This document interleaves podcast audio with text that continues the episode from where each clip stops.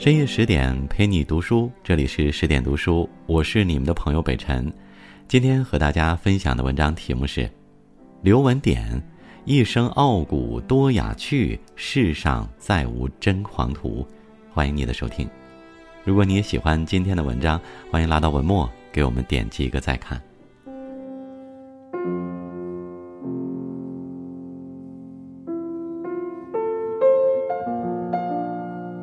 民国时期，军阀林立，政局不稳，但却涌现出了璀璨的文化和一大批优秀的人物。在这些人中，有学富五车、满腹经纶的文人，有博古通今、著作等身的学者，有学识深厚、见闻丰富的专家，有传道授业、孜孜不倦的教授。他们各有各的风范，各有各的气度。共通之处皆为有品有格，刘文典就是其中的一个。他勤奋不怠，刻苦钻研，学问如渊似海，尤精于教刊考据，拥有着非凡的才学。同时，他性情乖张，桀骜不驯，又有一身铮铮傲骨，不屈从，不媚俗，展现了硬核的姿态。刘文典出生于一个商人家庭。他的父亲见多识广，很重视子女的教育。到了入学的年龄，自幼聪颖的他就被送到了教会学校。长大后，他考入芜湖安徽公学，因为勤勉自立而得到了老师陈独秀和刘师培的赏识，并受到他们的悉心教导。他潜心学习，成绩斐然，老师们对他很满意，又安排他做教刊古籍的工作。而教刊工作需要博览群书，他丝毫不曾怠慢。之后，在北京大学、清华大学任教时，他也陆续进行了一系列教刊古籍的工作。因为好学、善学、肯钻研，他还写出了名篇佳作《淮南红烈集解》。胡适曾破例为其作序：“舒雅至此书。”最精研有法，其功力之艰苦如此，亦其成就独多也。果然不出所料，该书一经出版便引起了轰动。但古典文学造诣渊深的刘文典并不满足于此，他又完成了《庄子》和《说苑》的教刊，逐渐在学术界奠定了地位。另外，他的教学方式也很独特，引得学生们疯狂追捧。抗战爆发后，北京各大高校迁至昆明，组建成西南联大。在西南联大，教授们讲课都是自由的，他们想怎么教就怎么教，愿意教什么就教什么。有一次，刘文典给学生们讲文选课，讲了一小会儿后，突然宣布今天的课到此为止。这冷不丁的一句话，让学生们面面相觑，他们不知道老师的葫芦里卖的是什么药。谁知刘文典接着说。后面的课改到下周三的晚上再上，学生们实在猜不出，他也不解释，收拾完教具便扬长而去。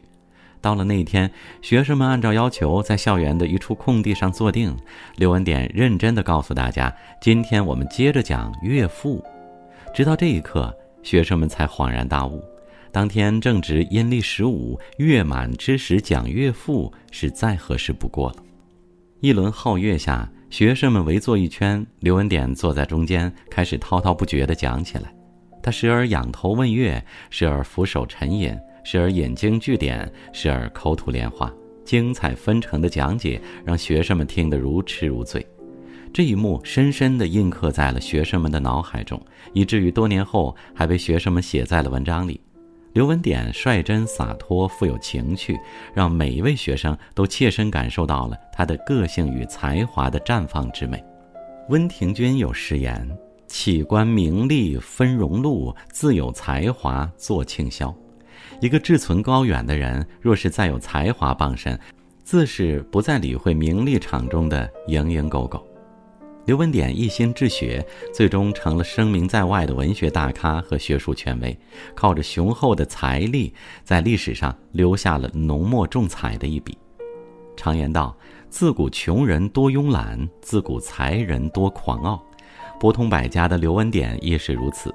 他穿着不守礼节，又经常狂言妄语，所以在旁人看来，他和任情适性的魏晋名士倒有几分相像。平日里瘦削的他从不注重装扮，衣服的纽扣经常扣错，头发长了也不理，一副邋里邋遢的样子。他个子矮小，却喜欢穿着一袭宽松且能遮住脚的长衫，脚上的鞋都是既破又脏。从草率的着装态度上来看，他也不是按常理出牌的人，而事实正是如此。课堂上的他更加不拘常规，比如讲授诗歌时，他忽而高声大语，忽而浅声低吟；兴之所至时，他还要求学生跟他一起朗诵。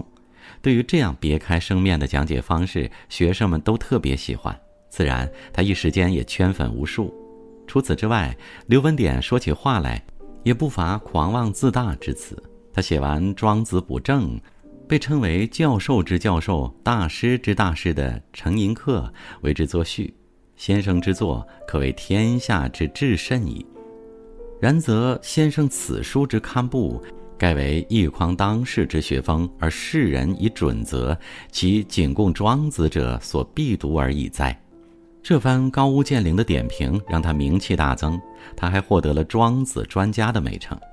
向来自负的他，在课堂上讲庄子时也是派头十足。他开口第一句话就故弄玄虚：“庄子嘛，我是不懂的。”冷不防的，他又补了一句：“那也就没有人懂了。”学生们立马心领神会，笑得前仰后合。当有人问及古今研究庄子的那些人的情况时，他口出狂言。普天之下，真正懂庄子的只有两个人，一个是庄子本人，一个是刘文典。当然，刘文典的狂妄也是事出有因，因为在学界，他确实算得上近代研究庄子的第一人。一直以来，他研究学问至深至透，的确获得了很好的口碑。西南联大曾兴起过一阵子红楼热，各大教授们也纷纷开讲，大家公认为讲得最好的是刘文典。不得不提的是，他讲《红楼梦》的场景堪称一绝。彼时天光未黑，讲台上一根蜡烛悠悠地燃着。身着长衫的他坐在桌子后面，饮尽学生沏好的一杯茶后，豁然起身，朗声说道：“只吃仙桃一口，不吃烂杏满筐。仙桃只要一口就行了。我讲《红楼梦》嘛。”凡是别人说过的，我都不讲；凡是我讲的，别人都没有说过。今天给你们讲四字就够。接着，他转身在旁边的小黑板上写下了“料听花絮”四个大字，然后开始侃侃而谈。这样的授课风格颇受欢迎，恃才放傲的他依然是文学青年们的偶像。所以，纵然狂则狂矣，他也狂出了真性情，狂出了真自信。正所谓饮风饮酒不过悲喜，或癫或狂不染尘埃。一个人无论以何种角色立身处世，只要不沾染世俗的浑浊，他都称得上是品正心诚之人。刘文典虽说是个劝诫狂人，但他一向清醒自持，坚持正义。卢沟桥事变爆发后，中国的大部分国土相继沦陷，北平也是气焰滚滚，浊浪滔滔。各大高校的教授们已提前撤离，但刘文典因为事务较多，没来得及转移，而被滞留家里。日本人得知他曾留学日本多年，且才识过人，誉满学界，便想说服他为日教学，并在伪政府中任职。刘文典每次都严词拒绝，日本人亲自劝说，屡屡碰壁，便委托刘文典已经便捷的熟人上门当说客。哪曾想一得知来者意图，他便斩钉截铁地回绝了。国家民族是大义，马虎不得。读书人要爱惜自己的羽毛。闻听此言，熟人满面羞愧地离开了。不甘心的日本人眼见软的不行，就干脆来硬的，又派宪兵队硬闯刘文典的家，强行搜查了很多文件。可刘文典身披袈裟，站在一边，对他们的暴行怒目而视，脸上也毫无惧色。宪兵队长连声质问，他仍是一言不发。翻译官气得大骂：“你是留日学生，太君问话，为何不答？”面对着这盛气凌人的架势，刘文典不慌不忙地说：“国难当头，我以发遗声为耻。”恼羞成怒的日本人实在无计可施，撤离后便派人对其行动进行监视。后来，刘文典好不容易失计逃离了北平，曲线南下，终于回到了西南联大。面对纷至沓来的名利诱惑和疯狂打压，他不为所动，表现了中国知识分子不屈不挠的精神气质。一九四九年末，昆明解放前夕，胡适动员他带着家人去美国，并为他联系好了安身之处，甚至帮他们一家人办好了入境签证。可是刘文典接到通知后就谢绝了，他振振有词地说：“我是中国人，为什么要离开我的祖国？”不难看出，他心中藏着满满的家国情怀。有人说，历史上留下精神光芒最强烈的文化之印象，往往不是纸上挥毫，而是人的行为举止。刘文典这位学术界的名流，不媚世俗，不屈权贵，重操守，知情义，一代知识分子的民族大义和忠贞气节，天地可见。所以说，世人只见他的狂和傲。却不知他也有着最硬的文人风骨。后世评价刘文典说：“真名士，自狂卷。”在大变革、大动荡的时代，风云人物数不胜数，而刘文典却被称为民国第一狂人。他是学识渊博的有才之师，在古典文学里自由穿梭，写下了经典巨著。他是卷界不羁的狂傲之士，在俗世凡尘中特立独行，留下了一文趣事。他是刚正凛然的风骨之人，在威逼利诱前毫不屈服，坚守了赤子之心。《葬花吟》中有一句诗：“治本节来还节去，强于污浊现去垢。”人之一生，趟过世俗的浑水，却不沾染世故，可达身心的明净与通透。刘文典不过一介书生，却始终心正行直，恪守不渝。他凭借汪洋恣肆的才华，在学术瀚海里保持狂人本色，在混沌乱世中秉持名士之风，活出了自己的硬核人生。更多美文，请继续关注十点读书，也欢迎把我们推荐给你的朋友和家人，一起在阅读里遇见更好的自己。我是北辰，我们下次见。